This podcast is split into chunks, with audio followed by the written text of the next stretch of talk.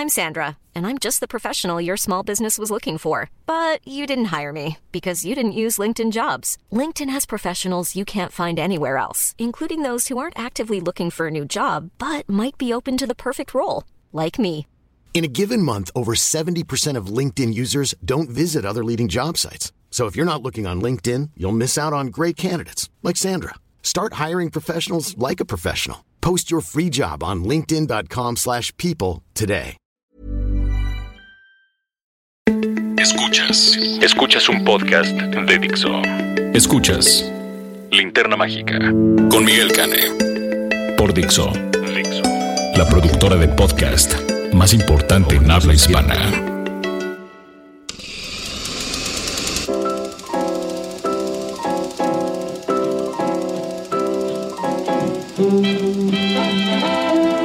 Hola, muy buenas tardes, muy buenos días o muy buenas noches, dependiendo del momento en el que se conecten a este podcast. Soy su monstruo favorito, la estrella de este programa, Miguel Cane. Esta es la linterna mágica. Mi Twitter es arroba alias Cane, por si quieren mandarme algún eh, tweet para quejarse de lo que oigan aquí.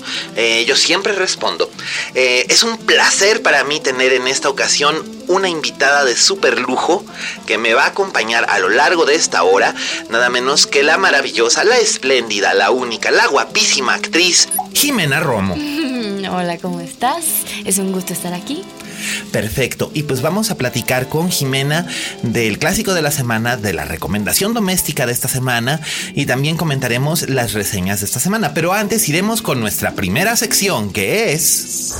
Las noticias de la semana. Bueno, pues en las noticias de la semana tenemos que todos los geeks del mundo están muy felices porque ya tiene subtítulo oficial la película del episodio 8 de la saga Star Wars, que se va a llamar El último Jedi. Eh, no sé esto qué querrá decir porque pues creo que el último Jedi que queda es Luke Skywalker, este al que vimos aparecer este en episodio 7, interpretado otra vez por Mark Hamill.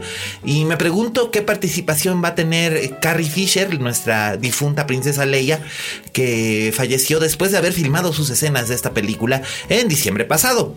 Así que pues ya está todo listo, Daisy Ridley ya terminó de filmar sus escenas, ya están en postproducción y por supuesto todos los fans de Star Wars están celebrando y felices, del mismo modo en que están celebrando y felices y yo me sumo a ellos, los que esperamos con anticipación el estreno, los estrenos en el Festival de Cannes, que es, es en mayo próximo. ¿A, a ti te gusta el Festival de Cannes, Jimena? Me encanta, nunca he ido, nunca he tenido el placer, pero todo lo que lo rodea me parece increíble. Además creo que ahí van como las mejores, bueno, las mejores selecciones de, de películas como de todo el mundo, ¿no? Y además... Así es. Sí. Así es, y el presidente este año va a ser eh, Pedro Almodóvar. Guau. Lo cual le va a dar un toque, le va a dar un toque interesante al asunto. Y ya se está hablando de qué películas podrían estarse preparando para ir a, a- a estas dos semanas, a estas 10 días, perdón, de, de- de cine en, en la Costa Azul. Y bueno, eh, por ahí se habla de que la nueva película de Carlos Reigadas, que se filmó el año pasado, va, a- va a estrenarse. Se sabe muy poco de la película nueva de Reigadas, salvo que es una historia de amor acerca de un matrimonio que se que decide tener una una convertirse en pareja abierta y lo que sucede cuando la esposa se enamora de alguien más.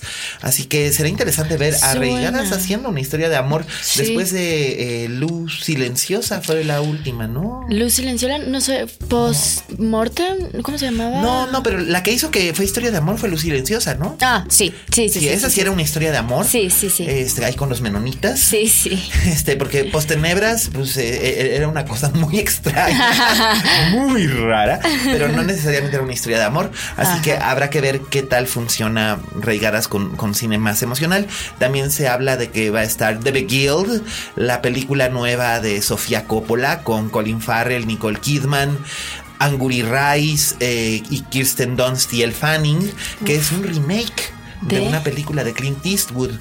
Curiosamente. ¿Cuál? Una, una de Clint Eastwood que se llamaba igual de Guild, no me acuerdo cómo se llamaba en, en este, en español, es sobre un soldado durante la guerra civil estadounidense, un soldado del norte que es encontrado herido y dejado por muerto en una zanja cerca de un internado para señoritas en el sur. Y es rescatado por las alumnas, lo llevan al internado y en el internado él se involucra emocional e incluso sexualmente con algunas de ellas y también con la directora, que es el papel que interpreta Nicole Kidman. Estos papeles originalmente fueron interpretados en su momento por Clint Eastwood y por la legendaria Geraldine Page, que era una gran estrella de Broadway que ocasionalmente hacía películas. Y aquí pues será interesante ver el retorno de Sofía Coppola a la gran pantalla. también hay dos películas de dos grandes directores que se, que se rumora irán a a, a, Cannes, que son eh, basado en hechos reales, la nueva película de Roman Polanski, mm. protagonizada por su esposa, la actriz Emanuela Signier, y Eva Green, que está basada en una novela de Delfín de Vigan, la más reciente novela de Delfín de Vigan que acaba de publicar Anagrama ahora en diciembre en español. Se las recomiendo mucho, me encantó el libro. Es acerca de una escritora que se hace amiga de una fan y la fan empieza a influirla de tal manera eh, en la escritura de su nuevo libro que se convierte en un ejercicio de metaficción acerca de la relación entre ellas. Es una historia muy paranoica, muy inquietante. Y las personas que leyeron el guion dicen que tiene algunos ecos a grandes obras de, Polanski en el, ámbito de lo siniestro, como fueron Repulsión y El bebé de Rosemary. Así que habrá que ver. Además, Polanski dirigiendo actrices es maravilloso. Maravilloso, y más a su esposa. Además, es su esposa, con la que habitualmente se suele, suele trabajar desde hace como veintitantos años. Eh, se conocieron durante el rodaje de Frantic, aquella película Búsqueda frenética con Harrison Ford. Entonces, pues habrá que ver qué tal está. Y también se habla mucho de la nueva película de Michael Haneke, que se llama, se titula Happy End. Está filmada en Francia. Eh, va a tener partes en inglés, partes en francés. Y la protagonista es Isabelle Huppert. Este, junto con Jean-Louis Trintignant, que hacía de su papá en Amour.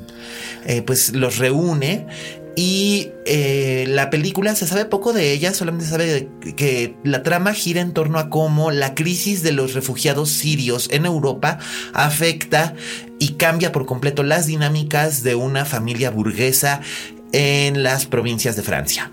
Entonces habrá que ver qué tal está. Eh, eh que la ha descrito como una, una tierna historia sobre prejuicios sociales y valores familiares. Así que vamos a ver qué tal, porque aunque que diga que es una película tierna, yo dudo mucho que sea el caso, tratándose de alguien que nos dio una historia de amor tan elocuente, tan dulce y a la vez tan escalofriante y tan dolorosa como fue Amour. O otras películas como Funny Games, que cumple 20 años este año y sigue siendo probablemente una de las cosas más perturbadoras que yo haya visto jamás en mi vida. Entonces, pues ya se está hablando de, ya se está hablando de esto, así que habrá que ver qué tal. Y por supuesto, también se confirmó que Denis Villeneuve, el director de Arrival, que sigo diciendo es una de las grandes películas del año 2016 y sigue pareciéndome una ofensa terrible que Amy Adams no haya sido nominada a un Oscar por, ¿No por esta película. No, no, no, no. En la categoría de mejor actriz están nominadas Natalie Portman por Jackie, Emma Stone por La La Land. Eh, Meryl Streep por Florence Foster Jenkins teniendo su vigésima nominación que yo siento que básicamente la nominaron para que pudiera romper su récord porque la película aunque muy correcta no tiene así como que tanto para garantizar que sea el mejor trabajo de Meryl en el año. Claro. Eh, también está nominada eh, Ruth Nega, que fue la nominación sorpresa. De hecho, en el sitio de los Oscar ah, estaba anunciada Amy Adams y lo tuvieron que cambiar cuando salió que en realidad era Ruth Nega. Fue una cosita así como que un poquito pie de controversia. Ruth Nega por Loving, la película de Jeff Nichols en la que aparece con Julie Edgerton encarnando la primera mujer que tuvo un matrimonio interracial en los Estados Unidos a principios de los años 60. Y en quinto lugar está por supuesto Isabel Huppert por Elle, que es uno de los grandes, grandes trabajos eh, hechos por una actriz este año y además es una sorpresa que él no haya, no haya sido nominada como mejor película de lengua extranjera. Eh, la verdad me parece, me parece absurdo. O sea, que hayan nominado la película de Javier Dolan, Carachula Dolan, que es una película horrible, la de Es tan solo el fin del mundo, que probablemente es uno de los bodrios más inflados que vi el año pasado. Y no es porque me caiga gordo Carachula Dolan, que yo solamente siento que le perdonan todo porque es guapito. Este, sí, no, porque en realidad la, sí, pues es que, pues es que la película no está a la altura de, de Mommy, por ejemplo, ¿no? O de Lawrence Anyways, que creo que son sus dos mejores películas. Tomen la granja, no me pareció así que fuera tan, tan, tan buena. Pero la verdad es que que hayan nominado esa por Canadá y no hayan nominado él por Francia, eh, muy mal la academia. Pero pues bueno, este, Denis Villeneuve está ahora, acaba de confirmar, no solamente estrena ahora en junio Blade Runner 2049. Uf, uf, uf, uf. ¿Viste el tráiler? Vi el tráiler. Estoy muy emocionada. Esa Sí, película ¿no? significa muchísimo para mí, para mi familia. Así Sí. que sí, la he visto como. Mi papá me ha hecho verla como cuatro veces. ¡Wow! Exacto. Tú sabes que a mí me da un pánico espantoso, este, me da un pánico espantoso Blade Runner, pero, pero horrible, porque yo, yo le tengo miedo al, este, yo le tengo un miedo tremendo a los robots. Desde niño, a todos los autómatas, cualquier, cualquier máquina que pueda imitar una acción humana me Sí. provoca mucha ansiedad. Eh, Bueno, sí. creo que es normal. Sí, es no- bastante no es un miedo, no es un miedo irracional No. único. Creo que somos varios los que tenemos esta fobia. No es a mí Blade Runner, aunque es una película que me gusta, me pone muy mal, me pone realmente muy nervioso. Este, tengo un amigo que, que, que- que suele decir que Blade Runner también es una parábola acerca de, acerca de la, de la posición de los Estados Unidos a principios de los años 80 al respecto de los inmigrantes. Y creo que es un tema que es muy interesante, específicamente en estos días con Sí. Donald Trump haciendo babosadas en la Casa Blanca y firmando órdenes ejecutivas como si fueran cheques. Así que yo estoy muy intrigado por ver qué hizo Villeneuve, pero esa película ya la terminó, ya está, ahora sí, como dicen, en la lata y ya se dedica ahora a preparar la preproducción de lo que será la adaptación que dicen que puede durar tres horas y media de Dune, una nueva versión más apegada a la novela de Frank Herbert no tanto a la película que dirigió David Lynch aquí en México a principios de los años 80, que todo mundo, todos los, todos los sectores de México fueron, fueron, debería decir fuimos, extras en, Fuimos, en Dune. también. Fuimos, yo tenía, yo tenía ocho, yo tenía ocho años, te- tenía ocho años y salgo en una escena de multitud, pero, pero fue, fue divertido. Además pude ver, pude ver de cerca a Sting y puedo decir que trabajé, que trabajé para, para Dino de Laurentiis, que se lo dije una vez, una vez que lo entrevisté, le dio, le dio risa. Y también trabajé para David Lynch, que cuando la gente se entera y me dice, ¿trabajaste para David Lynch? ¿Cómo es David Lynch? Yo siempre suelo contestar, bueno, a los ocho años para mí era como la voz de Dios, porque todo el tiempo, la escena en la que yo estaba, él estaba en grúa, entonces estaba hasta arriba y hablaba con un, con un altavoz. Entonces era así, hablaba con un megáfono. Entonces era como la voz de Dios. Así que va a empezar este rodaje este año. Eh, Dune está contemplada para estrenarse en 2018 a fines de. eh, va a ser un rodaje maratónico con una postproducción y una preproducción tremendas. Todavía no se sabe quiénes van a conformar el elenco, aunque se habla de que probablemente la propia Amy Adams haga el papel de Lady Jessica Atreides, que es el personaje femenino central en la historia. Así que yo creo que sería fascinante ver a Amy Adams en, en este proyecto, la novela de Frank Herbert, que es la primera de una saga larguísima y muy in- intrincada, pero probablemente la mejor novela de ciencia ficción de la historia. Eh, es maravillosa, es uno de los libros que a mí me marcó y que me cambió la vida cuando era adolescente. Así que estamos muy intrigados por ver qué va a ser nuestro amigo canadiense Denis Villeneuve. Y pues esas fueron las noticias de la semana. Eh, y ahora, si me acompañas, ¿qué te parece si hacemos lo que es el platito fuerte de, este, de, esta, de esta semana, que es... La crítica de la semana.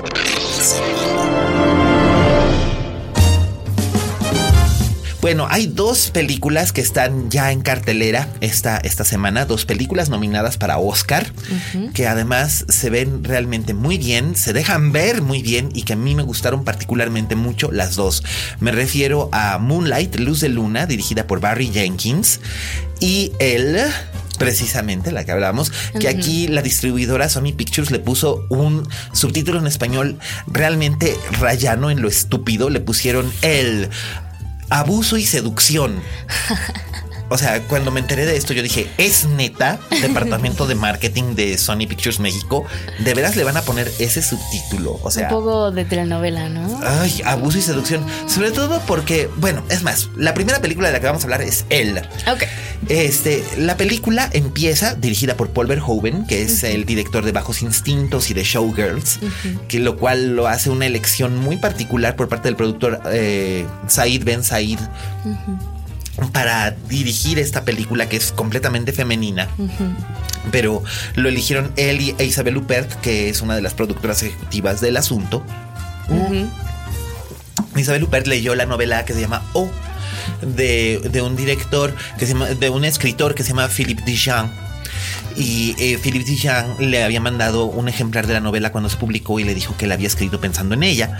Y cuando ella leyó la novela dijo, es que esto es una película estupenda y yo quiero.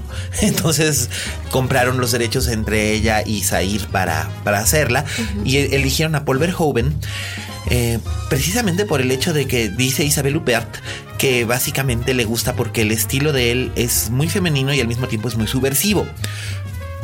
La película empieza en París, en la residencia parisina de una mujer llamada Michelle Leblanc, que es una creadora de videojuegos, tiene una compañía de videojuegos, una mujer de unos cincuenta y tantos años, vive sola, divorciada, eh, madre de un hijo que ya es adulto, vive sola con su gato en una casa preciosa, muy chic. Y la primera escena lo que vemos es a un hombre enmascarado violándola. O sea, literalmente la viola, se levanta y se va. Ella se queda tirada como bulto, se levanta y en vez de llorar o sufrir una crisis nerviosa, lo que hace es que eh, arregla su ropa, recoge las cosas que tiró y rompió el enmascarado y decide poner todo en orden en su vida, al mismo tiempo de que va acumulando una furia que luego va soltando de una manera dosificada, pero lo que ella hace es buscar, encontrar, acorralar y finalmente seducir a su a su violador. Así que entiendo de dónde viene el subtítulo en español de abuso y seducción, pero neta es de pésimo gusto.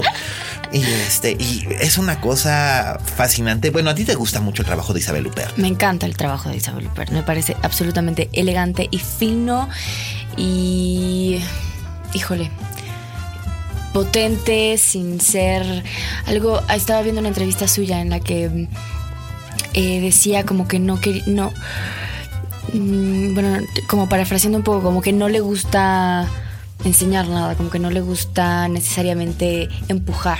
No, exacto, y de hecho no, eh, eh, en, en él, las, la escena de la violación, las escenas de sexo, siendo una película de Paul Verhoeven, curiosamente son muy sutiles. Sí.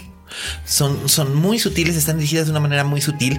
Entonces, la verdad es que sí es una, una sorpresa. Estamos hablando de la persona que nos dio Showgirls. Sí. Que, eh, vamos, una rayita más y es porno. Y aquí lo hace con una elegancia formidable la película es realmente gloriosa. tuve la oportunidad de verla en el Festival de Morelia y es la película favorita del año de Fernanda Solórzano. y, con justa razón, lo puedo entender perfectamente. De hecho, es el número 3 en mi top 10 del año. Es una película brillante, elegante, eh, socarrona, tiene mucho humor. Yo creo que es la comedia negra más fina de este año. Y definitivamente es una película para adultos, lo cual siempre se agradece. Digo, yo no tengo absolutamente nada en contra, y lo he dicho, no tengo nada en contra de las franquicias o de las películas de superhéroes o, o las películas de humor. Sí. Para adolescentes. Sí. Pero digo, algunas no necesariamente las veo. Ya tengo 20 años dedicándome a esto. ya, no, ya, no tengo la obligación de ver eh, O sea, lo veo prácticamente todo, pero en el prácticamente hay excepciones. Muy bien. Está este, bien, es válido. No, ya, no, ya me tuve que, en la década de los 90 me tuve que echar algunas cosas que decías, pero estaba pagando mi derecho de piso, así que ya no tengo necesidad de hacerlo.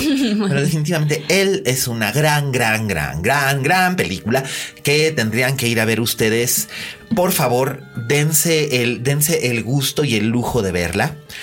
Y por otro lado está Moonlight, que está nominada a mejor película, está nominada a mejor guion adaptado, eh, tiene nominaciones a mejor actor de soporte y mejor actriz de soporte o actor y actriz secundarios, como se, como se quiera decir. Y la verdad es que la película es bellísima. Eh, no es una película tampoco para todos los públicos, al igual que él, eh, pero el público que la busca la, encuentra y encuentra cosas muy bellas en ella. Es una historia, son tres episodios en la vida de dos hombres en Miami eh, dos hombres negros en Miami se conocen cuando son niños de 10 años, se vuelven a encontrar como adolescentes de 17 y luego se vuelven a encontrar como hombres a, a mediados de sus 30, una vez que ya pasaron sus 30 años.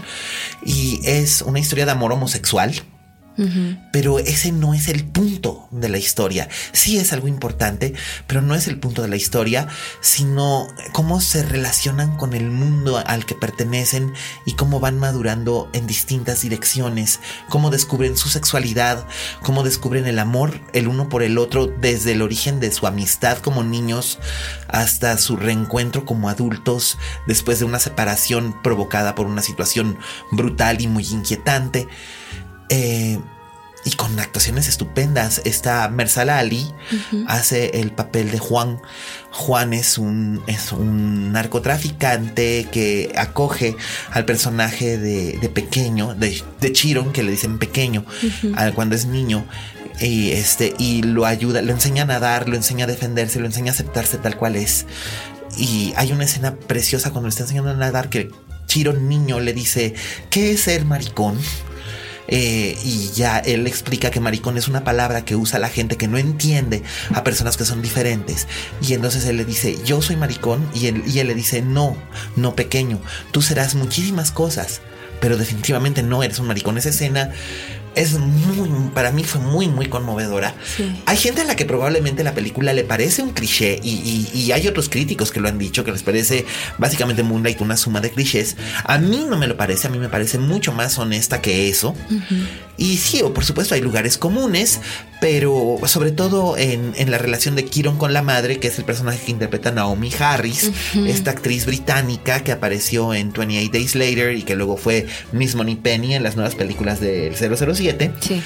Eh, aquí ella es el papel de la madre, que es una enfermera que se vuelve adicta al crack y que maltrata emocionalmente y físicamente a su hijo. Pero el arco del personaje es fascinante porque la vemos desde como una mujer joven, confundida, cansada por su trabajo, eh, que busca solaz, esparcimiento en las drogas, para luego verla como una adicta completamente perdida, eh, completamente cruel e inhumana con, en, su trato con su hijo, para verla después como una mujer adulta que está tratando de, de, ser, de estar sobria, de mantenerse sobria y de reparar, resanar el daño que le ha hecho a su único hijo, ¿no? Tengo entendido que esto lo grabó en tres días. Así es. Sí, eso me pareció. Solo la tuvieron tres días porque fue una película con un presupuesto súper pequeño y Naomi Harris trabajó prácticamente por nada. Ella misma se pagó su boleto de avión a Florida, desde Londres hasta Florida, para poder hacer la película básicamente por la fuerza del guion. Sí. Así que Barry Jenkins ha hecho un gran, gran trabajo y por supuesto recibió su nominación al Oscar como mejor director eh, que no creo que la obtenga, aunque es muy probable que Moonlight sí tenga un chance de correr contra La La Land, que es pues, básicamente el enemigo a vencer, ¿no? 14 nominaciones. Sí, claro. La La Land. ¿A ti te gustó La La Land? Me gustó La La Land en el sentido de que me pareció que está bien hecha, está linda. O sea, entiendo como todo. Lo único que no me gustó, que puede sonar raro, pero no me gustó la historia. ¿No te gusta la historia? Bueno, es que el guion no es su punto fuerte, la verdad. No, la verdad que no lo es. O sea, es una historia bastante ¿Ordinaria? Ordinaria, sí, y, el twist que le tratan de dar al final, como que no, no, no sé. O sea, este rollo de que al final no estuvieran juntos después de cuatro meses que se fue, es como... Bueno, cinco años. Se supone que pasan cinco años. Pasan cinco años, pero se supone que se iba a ir como cuatro, meses, a, Francia, No sé, como que el plantear este amor increíble que después se, no sé, siento que el fuerte de la película es como todo lo de todo lo demás, o sea, toda la, producción, la, ellos. Y ellos dos, ellos dos sí que hacen un buen trabajo, sobre todo ella. Sí. Ella me parece que es su, o sea, siempre me encanta, amo a Emma Stone, amo lo que ella representa todo y como actriz a mí me parece muy buena, pero este sin duda sí fue como el mejor trabajo que le he visto en cuanto a mm, sutileza y como a vulnerabilidad. Me, encantó como, como la simpleza de como el, del personaje, que no es un personaje como no intenta ser eh, grande, es como, no sé, es una, chica, es una chica que sueña, ¿no? Exacto, es una chica que, todas nos podemos identificar y que lo hace, lo hace con, lo hace muy bien. Me encantó. Pues bueno, yo soy uno de los grandes defensores de La La Land. Esto ya me, esto ya me ha costado incluso que un par de amigos me dejaran de hablar por algunos días, cosa que al final de cuentas pues ya me da este, me da, este, me da un poco igual, pero este, pero la verdad es que la película sí vale la pena. Sigue en cartelera La La Land vayan, vayan a verla. Disfruten, disfruten de esos números musicales. Que alguien me hizo notar algo que yo no había notado y es verdad, que los números musicales van yendo de lo muy, muy, muy, muy grande que es. Ah, claro, me lo hizo notar Roberto Cavazos, que, que, habitualmente colabora en este programa. Eh, ahorita anda haciendo cosas teatrales, por eso no lo hemos tenido. Pero Roberto me lo hizo notar. Finalmente él tiene mucho sentido de lo que es el teatro musical. Y como espectador, y como actor, etcétera, me hizo notar que el, primer número, la, escena, de Another Day of Sun en el freeway, es enormísimo, es un gran número de producción con canto, baile por todos lados. Luego sigue la escena de la fiesta, Someone in the Crowd, eh, que también tiene mucho movimiento, mucha música, distintos ritmos tal, y después se va volviendo cada vez más, más, más, más, más, más pequeño, hasta que casi termina en el acapella de Audition, cuando es ella eh, contando la historia de la tía en el río Sena, y posteriormente el número, el número final que es prácticamente eh, instrumental y cerrando únicamente con, él en el piano, ¿no?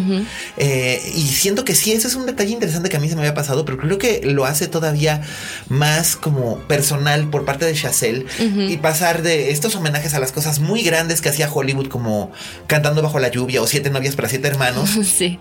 Y luego irse por cosas más íntimas como lo que hacía Jacques Demy en Los Paraguas de Cherburgo y finalmente cerrar con algo que es muy Así que pues ahí tienen nuestras reseñas de la semana.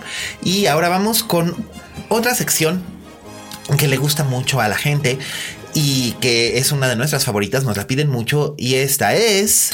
Recomendaciones domésticas.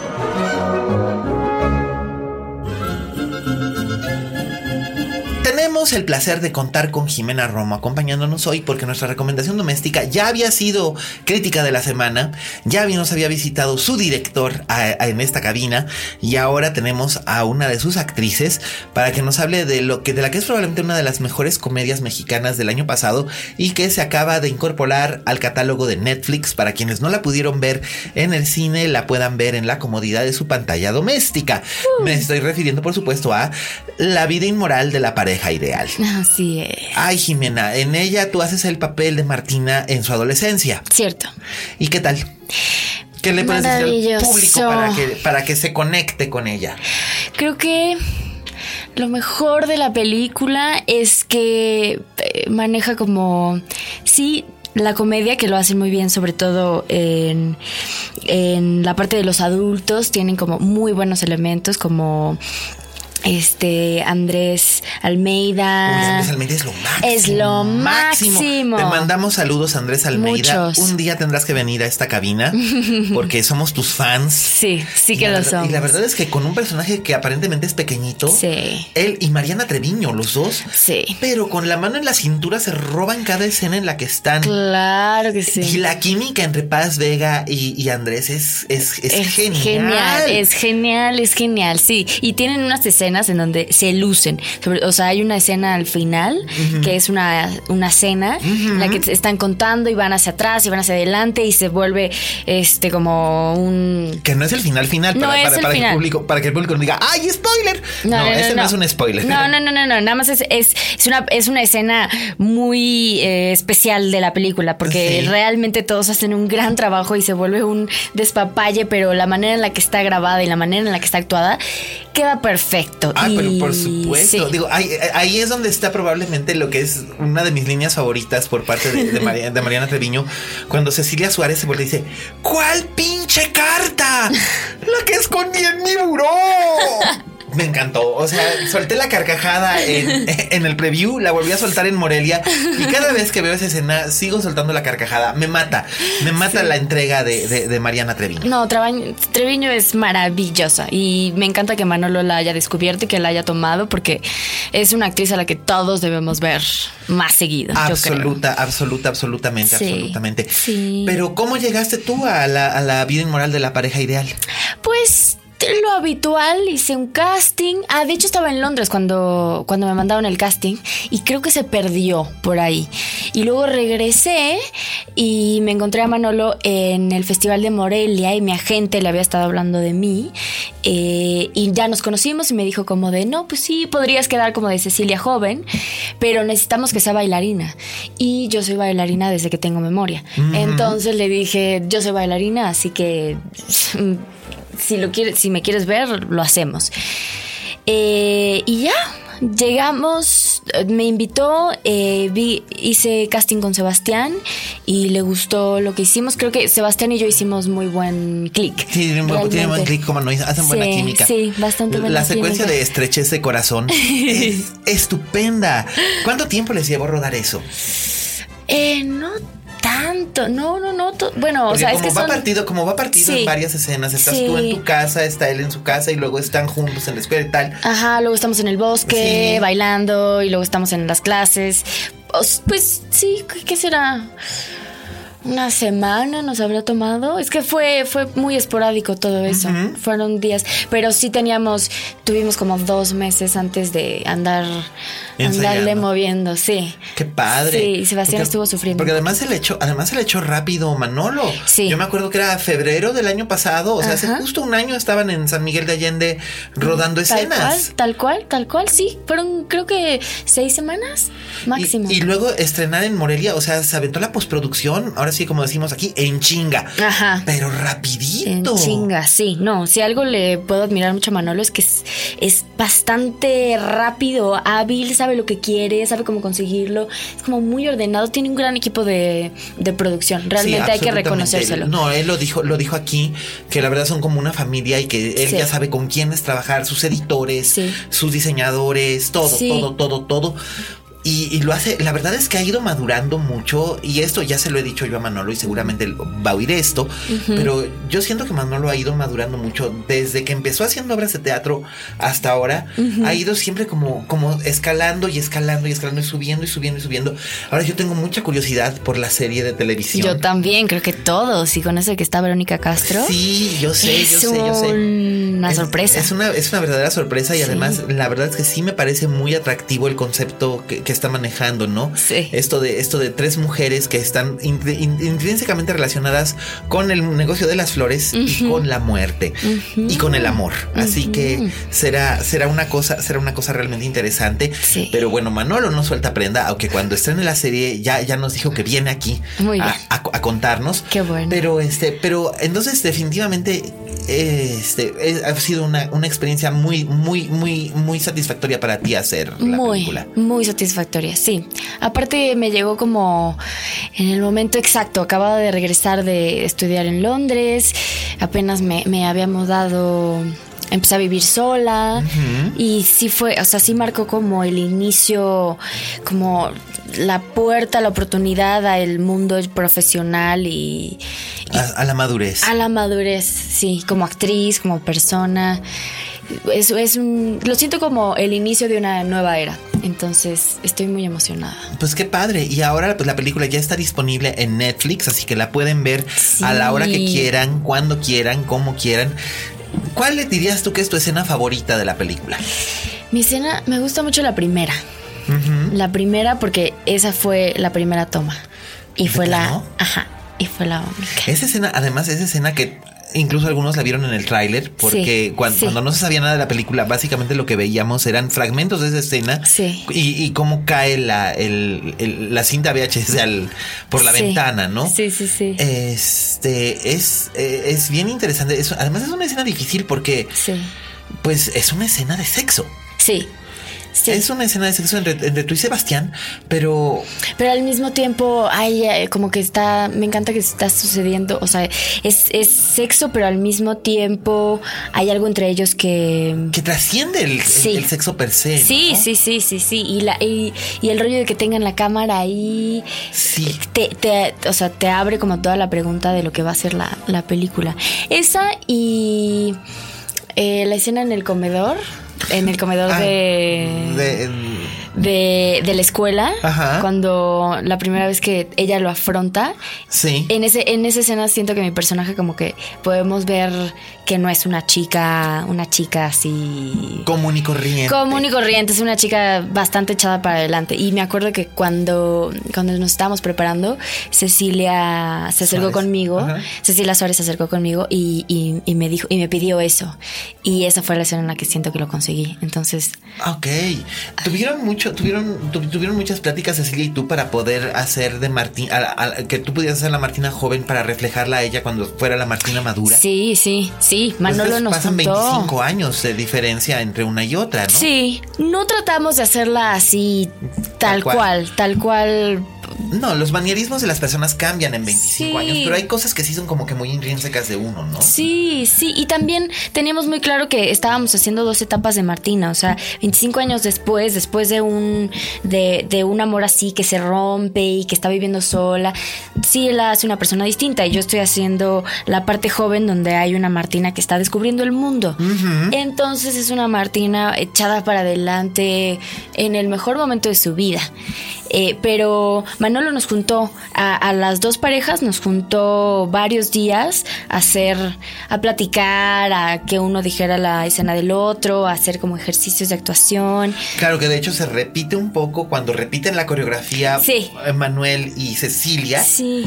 En este, en la, en la escena esta climática que mencionabas de la cena, donde todo Sí. sale, donde todo se vuelve surrealista. Totalmente. Todo- pero es- es totalmente. divertidísimo. Sí. Pues, de hecho, esa ¿sí? escena la grabamos justo a la mitad. O sea, grabamos primero casi todo al principio los jóvenes, luego entraron ellos. Creo que esa fue la primera escena que grabaron ellos. Y ya después se fueron con los adultos. Ah, ok. Sí. Fíjate, yo pensé que habría sido al revés. Yo también, pero no. Qué curioso, qué interesante. Sí, sí, sí. Y bueno, aparte de, aparte de estar haciendo, eh, aparte de, esta película, ¿qué otras cosas has estado haciendo recientemente? ¿En qué andas ahorita? ¿Qué vamos a esperar en 2017? En el Jimena 2017. Bueno, primero va a salir eh, la próxima semana, el 10 de, el 10 de febrero. Va a salir una película que se llama Todos queremos a alguien.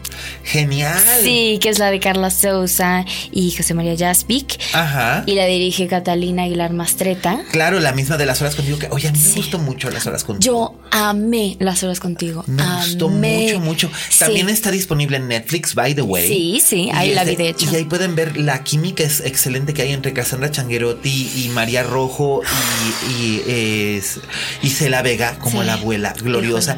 Híjole, Incluso con. Pablo Cruz, que, que es el novio.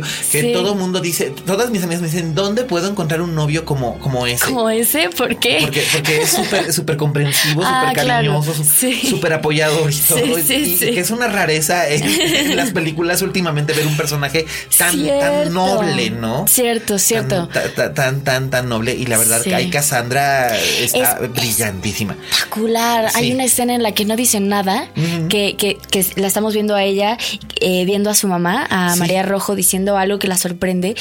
Y te- la manera en la que la ve es impresionante. La reacción que La tiene, reacción que ¿no? tiene. Y aparte, Cassandra tiene algo maravilloso que es que cuando ve, realmente está viendo. Tiene un- su mirada tiene una potencia que me fascina. Me Sí, fascina. a mí Cassandra me parece también una extraordinaria, extraordinaria actriz. Sí. Así que, y apareces tú en la película de Catalina. Ajá, sí, hago un papel chiquito con, bueno, no chiquito, secundario, con eh, Harold Torres. Ok. Porque el personaje de Carla Sosa es una, em, bueno, se dedica a atender eh, mujeres embarazadas.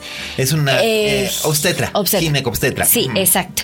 Y pues ve, eh, nosotros somos una pareja que, que es una pareja de mexicanos que viven en Estados Unidos, que está, son jóvenes y están embarazados y, y, es un poco la relación entre ellos que es un poco chistoso y trabajar con Harold Torres fue, fue muy lindo. Tuvimos, son como tres escenas nada más, pero pero fue lindo también ahí conocer a, Carla y conocer a Catalina.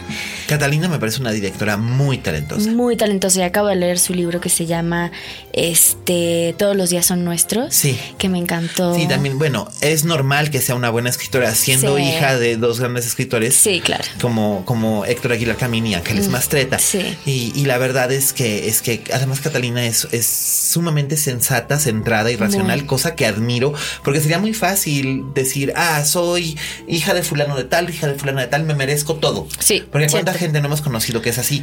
Y en este caso, ella, ella es sumamente sencilla y es sumamente talentosa. Así que ya lo saben, todo el mundo quiere a alguien. Se estrena este viernes 10 de febrero en salas cinematográficas y van a poder ver a Jimena, que además también está trabajando full time. Estás filmando una película ahorita. Ajá, con eh, Gaza Lasraki. Mark, bueno, Gaza Lasraki es uno de los productores pero son dos directores. Es Mark Alasraki, que es su primera película como director, y Ferrov Zak. Ok. Sí, que es una comedia que se llama Los Hermanos Márquez Castillo, eh, donde pues es una película en los 40. Ay, qué padre, es de época, qué es de época y es, de época muy chistoso. Es, es como un reality show de radio. Ok. En donde cuatro hermanos tienen que tienen que pelear por el título de, del, del del hijo Márquez Castillo. El hombre más hombre. El hombre más hombre. Y son los. Un hombre muy hombre. Exacto. Y son los cuatro personajes, según esto, menos hombres. ¿no? Entre comillas. entre comillas. Genial. Está, está muy padre. Genial, qué padre. Y esta película se estrenará a finales de este año. Todavía no tenemos fecha, pero pues sí, puede ser finales de este año, puede ser el próximo. 2018. Sí. Y además también eh, Tienes muchos otros proyectos, tienes tele, tienes teatro. Tú no paras. Tú no paras, lo cual está bien. Eso, eso quiere decir que Jimena llegó para quedarse. Claro, eso sí. Cosa que yo celebro. Así que pues ahí tienen ustedes nuestras recomendaciones domésticas, un preview del estreno de la película nueva de Carla Souza. Ya sabemos de qué va. Además, Carla es maravillosa. Es maravillosa. Este, Jaspic es lo máximo. Lo máximo. De veras es lo máximo. aparte de que como persona me cae requete bien.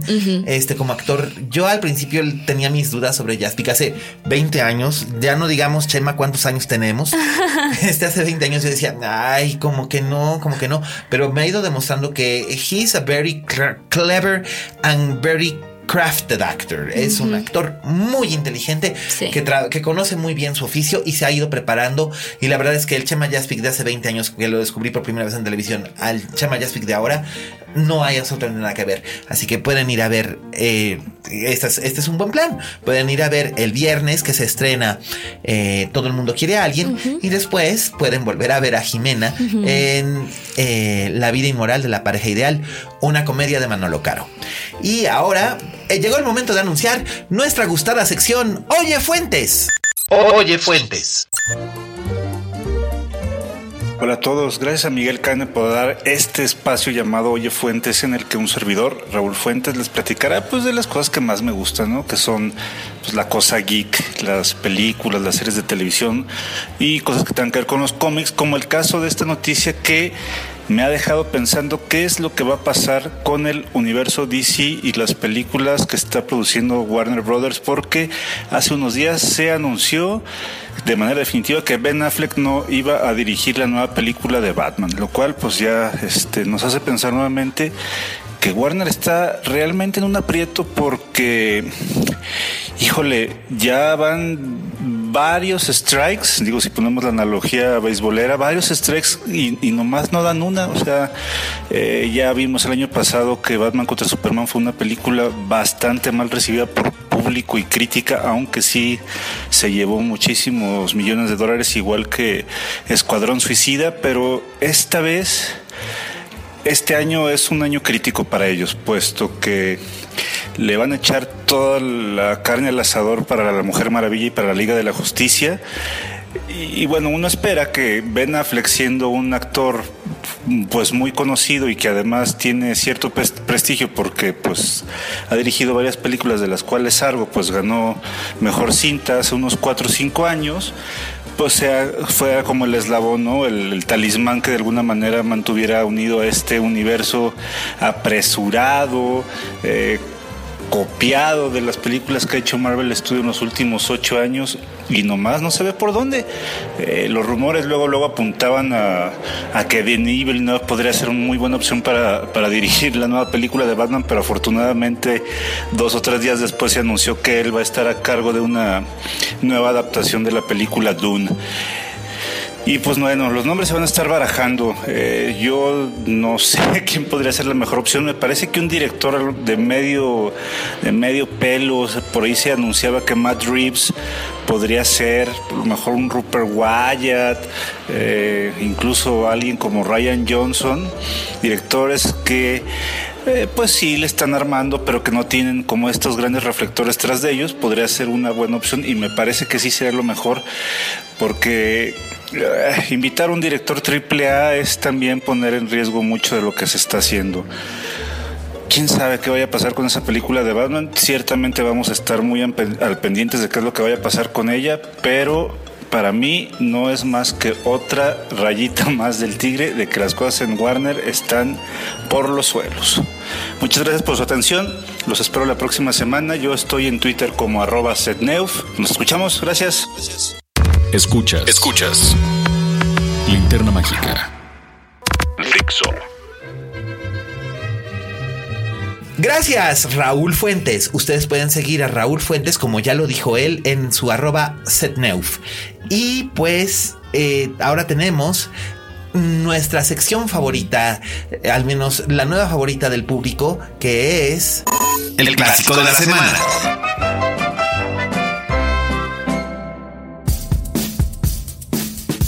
Y bueno, yo le pedí a Jimena que me dijera si tenía algún clásico que le gustara, alguna película que le, que, le llegara al corazón. Y me dijo que sí, y me propuso que hablásemos de una película de Jim Sheridan, que básicamente fue la película que puso a Jim Sheridan en el mapa en el año de 1989. Y estamos hablando de... Mi pie izquierdo. Mi pie izquierdo, una gran película por la que Daniel Day-Lewis obtuvo su primer Oscar como mejor actor. En, la que descubrimos muchos a Brenda Blething. Eh, aquí en México y en América Latina, Brenda Blething no era una actriz conocida, ella tenía una gran carrera en teatro, en televisión y en cine en Inglaterra, pero en realidad no había, no había trascendido fronteras. En Estados Unidos tampoco era conocida. Y Daniel Day-Lewis en realidad eh, no, no, era tampoco una personalidad tan célebre como lo es ahora. Así que fue una sorpresa cuando esa película se estrenó, porque te he de decir una cosa. Yo sí me acuerdo de cuando esa película se estrenó. Tú todavía ni nacías. No, no. Todavía ni nacías. Yo tenía 15 años, 16, cuando se estrenó Mi pie izquierdo. Y fue una película que recuerdo haber ido a ver al cine y que me impresionó profundamente porque yo sin saber nada de Daniel Day-Lewis, por un momento pensé, qué impresión, encontraron a un actor que tiene parálisis cerebral. Porque él hace el personaje de Christy Brown. Christy Brown es un escritor irlandés eh, que parecía eh, parálisis cerebral y únicamente valiéndose de su pie izquierdo pudo escribir y pudo pintar. Y crear un mundo, comunicarse con el mundo y formar parte del mundo Brenda Blessing hace el papel de su, de su, de su, de su cuidadora, de, la persona más importante en el mundo para él. Y es una cosa súper estremecedora. Ya había yo visto una película más o menos por el estilo dirigida por Luis Mandoki con Lee Bullman que se llamaba Gaby, una historia verdadera, basada en un libro de Elena Poniatowska acerca de Gaby Brimer, que también fue una escritora nacida en México de padres inmigrantes que, había, que, que había aprendido a utilizar su pie para poder escribir y que tenía una nana que la cuidaba algunas personas, precisamente en el momento en el que se estrenó aquí en México, mi pie izquierdo la desestimaron precisamente por ello. Porque dicen, es que es como Gaby. Ah. Y yo creo que, aunque son historias paralelas que tocan temas similares, al mismo tiempo son historias profundamente distintas.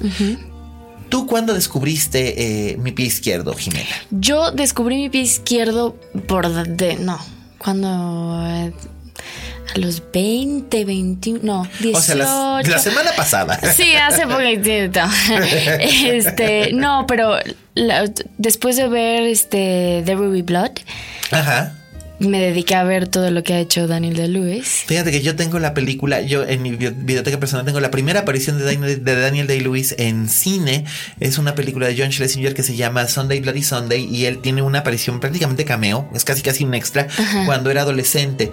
Sale como, como un adolescente vándalo haciendo destrozos en la calle y es una cosa realmente muy graciosa. Yo después de haber visto mi pie izquierdo fue que vi mi hermosa lavandería Ok. que este que me gustó muchísimo y en ese día fue donde lo vi desde otra perspectiva por completo además en mi hermosa lavandería es un personaje completamente distinto Sí. es este alegre chavo gay pobre que se enamora de un pakistaní y tienen juntos una lavandería una gran película de Stephen Frears este entonces fue así como que dije oh ok qué sorpresa no es el, es el mismo actor haciendo esto pero pero pero es es realmente un gran gran trabajo actoral una gran puesta en escena por parte de Jim Sheridan es una tristeza que Jim Sheridan haya terminado después de hacer películas como esta o En el nombre del padre Mm, eh, haya terminado haciendo una película tan tan mala como la última película que hizo ay el boxeador es una maravilla ¿El boxeador? Ay, ¿nunca has visto el boxeador No. con Daniel Day-Lewis y Emily Watson? Uy, No.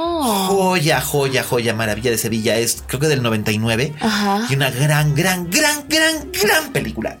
No puedo recomendártela lo suficiente. Muy bien, la voy a es ver ya. maravillosa. Además, fue la primera película que hizo Emily Watson después de haber hecho Hillary y Jackie y Rompiendo las Olas. Ajá. Y ahí tienen una química maravillosa los dos. Y este. Ay, ¿qué, qué te puedo decir? Me, me emocioné de acordarme del boxeador.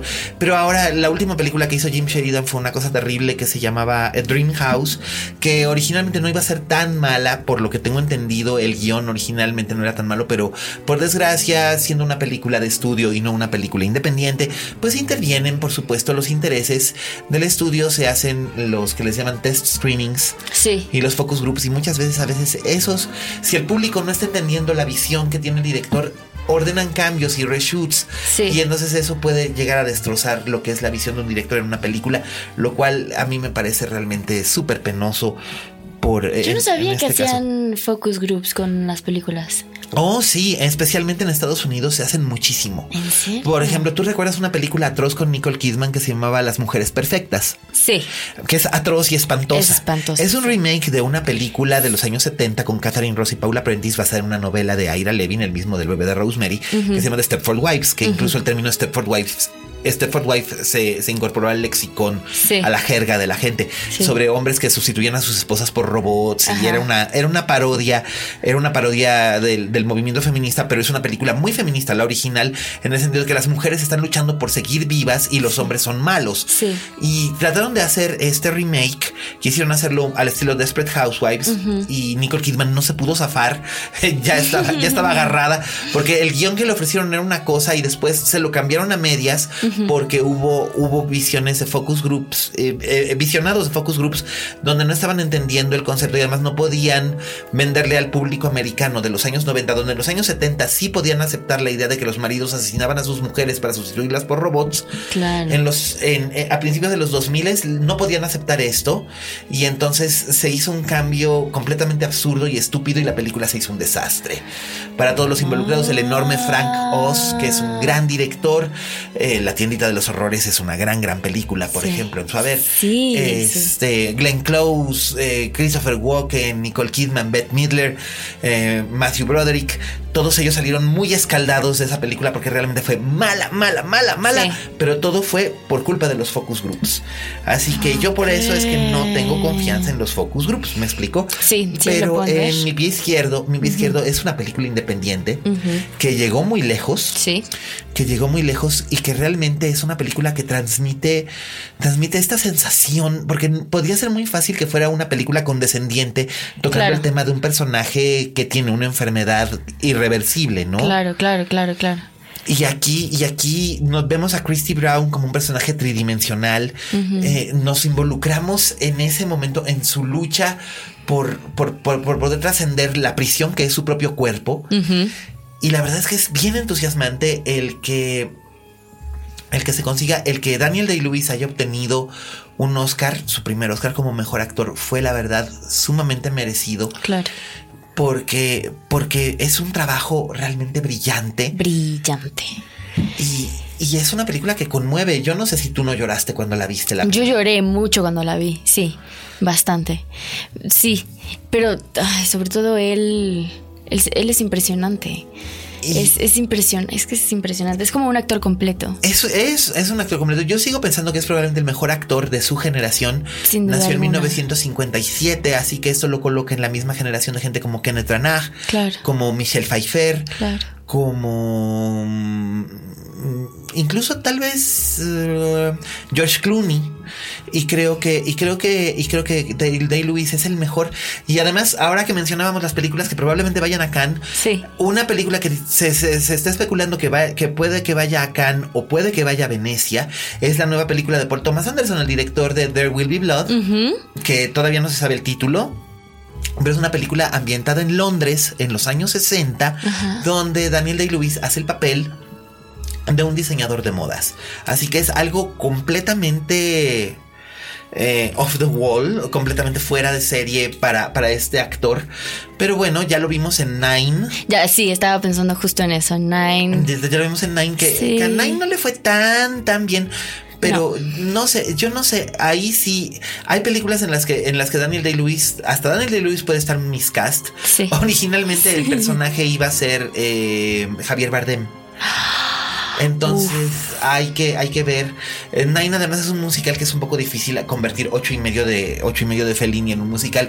Ya era algo muy atrevido. Sí. Y la película a mí me funcionó en algunos aspectos, en otros no. Y además el director no me pareció así como que exactamente el mejor director. Digo, es el mismo director de Chicago y de Memorias de una Geisha. Pero no lo sé, Chicago me pareció No. garbanzo de a libra. Y esta, y esta otra no me lo, no me lo, no me lo pareció tanto. Así que no lo sé, pero bueno, siempre es interesante ver a Daniel Day-Lewis y Siempre. ustedes van a tener la gran ocasión de poder disfrutar a Daniel Day-Lewis. Si no lo han si no han visto Mi pie izquierdo, búsquenla, está disponible en DVD, eh, está disponible creo que en algunas plataformas digitales. Eh, búsquenla, búsquenla de verdad. Eh, es una película que vale mucho la pena, los va a, sen- hacer sentir enriquecidos.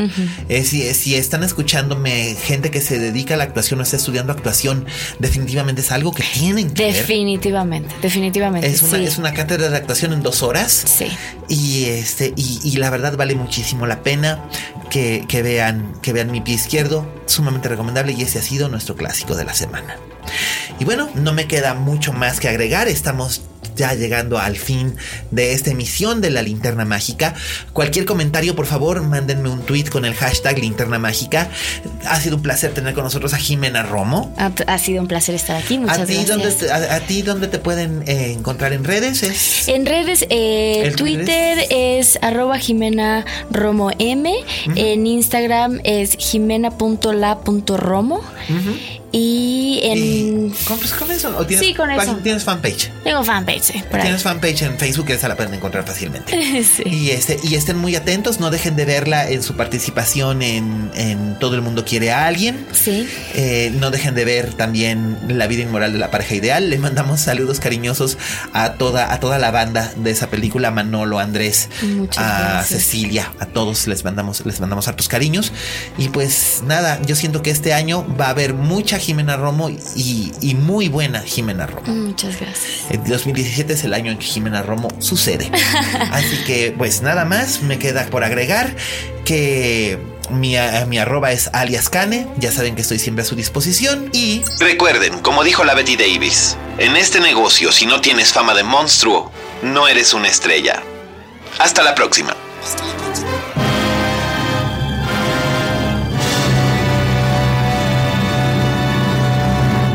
Dixo presentó Linterna Mágica con Miguel Cane.